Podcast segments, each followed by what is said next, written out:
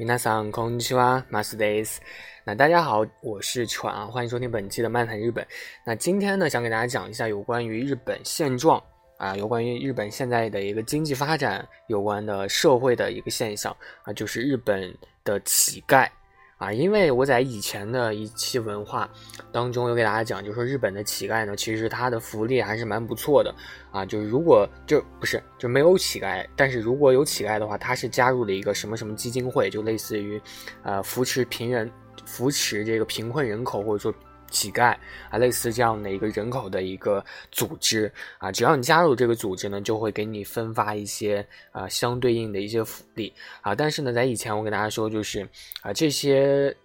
组织呢，基本上就是很少有人去呃加入这个组织，因为日本人呢，他觉得自己就是如果加入了这个组织呢，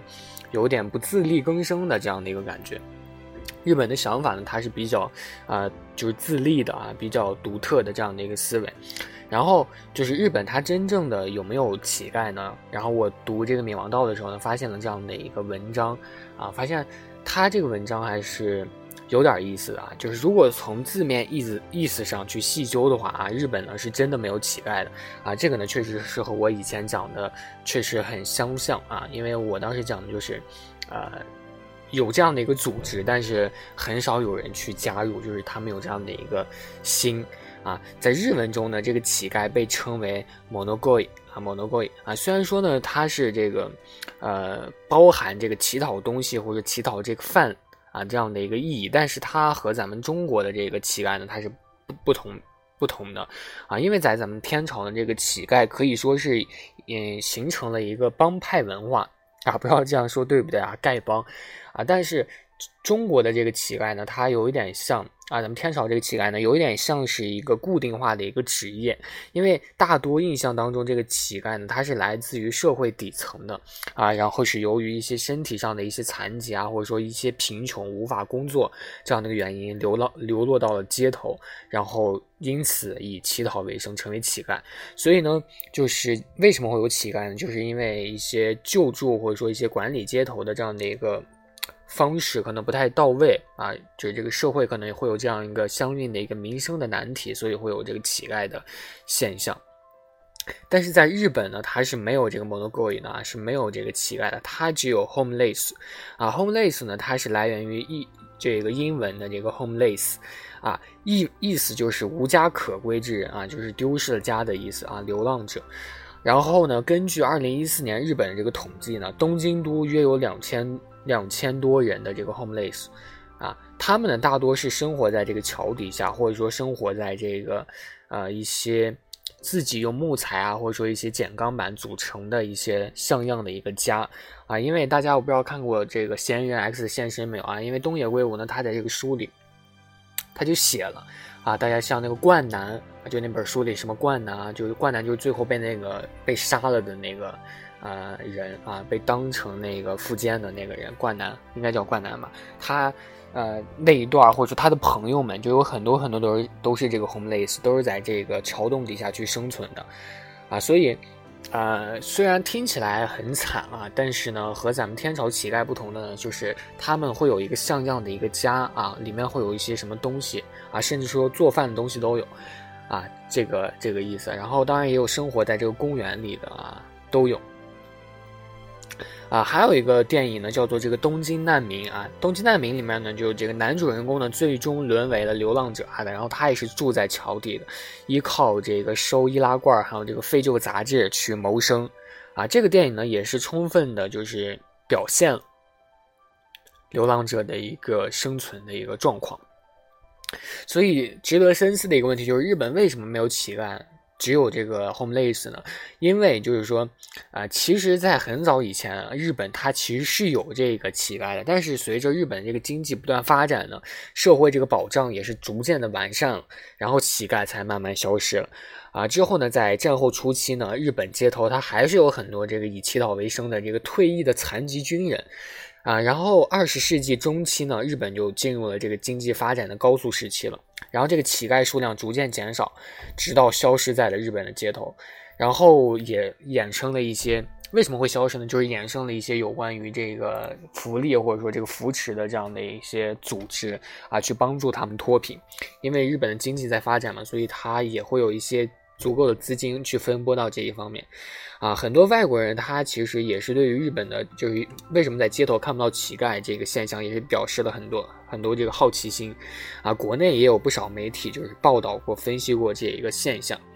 啊，但其实呢，虽然在日本的街头他看不到这个乞丐啊，但是呢，还是有数量不少的这个 homeless 在这个社会上去游荡啊。尤其呢是在这是二十一世纪之后吧啊，随着这个小泉政权的这个推行，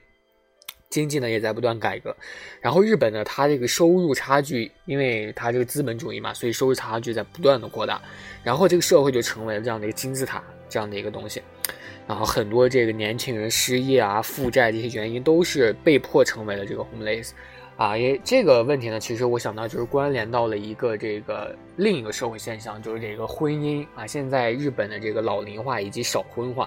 为什么少婚和这个老龄呢？是因为日日本的现在年纪大一点的人，他们看到的就是现在日本的年轻人生存状况很差。他们不想，就是说生下自己的孩子，为让自己的孩子去奋斗，啊，或者说有可能就是去帮孩子们成长或者说发展的同时呢，可能会将自己的经济，呃，突发一些状况搞垮，然后使自己的人生啊，现在虽然说很富裕，但是之后可能会出现一些偏差，这些东西呢都是不可避免的，所以呢，他们就避免了去结婚。避免了去生个孩子，啊，这这个就是，呃，这个日本的这个少婚化的一个比较，呃，重要的一个条件，啊，但是返回来说到这个 homeless 呢，他们就是说这些流浪者其实是没有这个街头乞讨，呃的这些乞丐的一个，呃，技能的，或者说一些也不是算不能说是技能吧，就是这些乞丐没有这些 homeless 的技能，啊，原因呢就是日本的有一个。他们的观念，日本人的观念就是比较自强，以及就类似于这个家丑不可外扬的这样的一个思想观念嘛。所以对于一般的日本国民来说呢，在街上看到乞讨者，啊，他是不太愉快的，啊。然后那些成为 homeless 的人呢，也是因为这样的一个东西，就是说，啊，看到这个人贫穷，或者说这个人浑浑噩噩的，觉得不太好。正好你如果认识这个人的话，就感觉到很不耻。啊，所以呢，日本人的这个教育当中呢，也是有以前这个不劳动者不得食啊，就是说按劳分配这样的一个观念。所以很多这个流浪者呢，就即使陷入了人生的低谷，也会选择通过拾荒或者说通过一些工作啊去养活自己，而不是选择去直接去乞讨问别人去要这个东西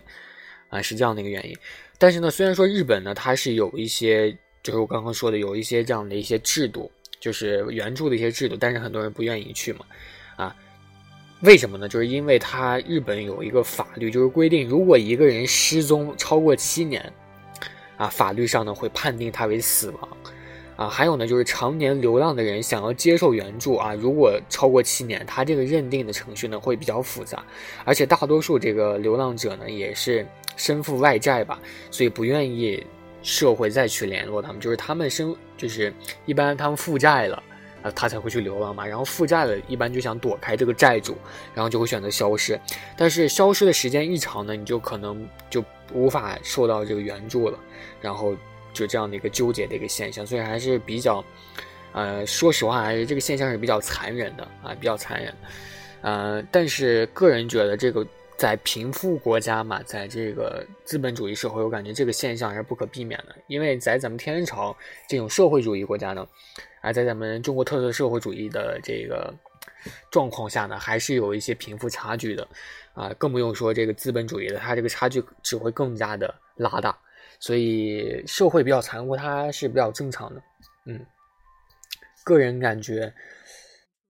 日本的这个乞丐呢，和他的社会现象有很多社会现象啊，或大或小，它都会有一个联系在里面。这个呢，就是有关于日本的为什么没有乞丐，以及呃，大家在平时在生活中看不到日本会有乞讨的人出现的这样的一个呃原因的一个解答。然后在很早以前的一期节目当中，也说了这个有关于乞丐的一些东西。如果大家还想了解，更多有关于乞丐的东西呢，可以去返回上就之前那一期去听一下啊。可能当时讲的内容我现在不太记得，但是我记得还是很笼统的讲了一下，呃，这个乞丐的一个啊日本的这个社会制度的一个影响，嗯，然后这期呢节目就这样，不要觉得短哦，我们马上就会再见面的，拜拜。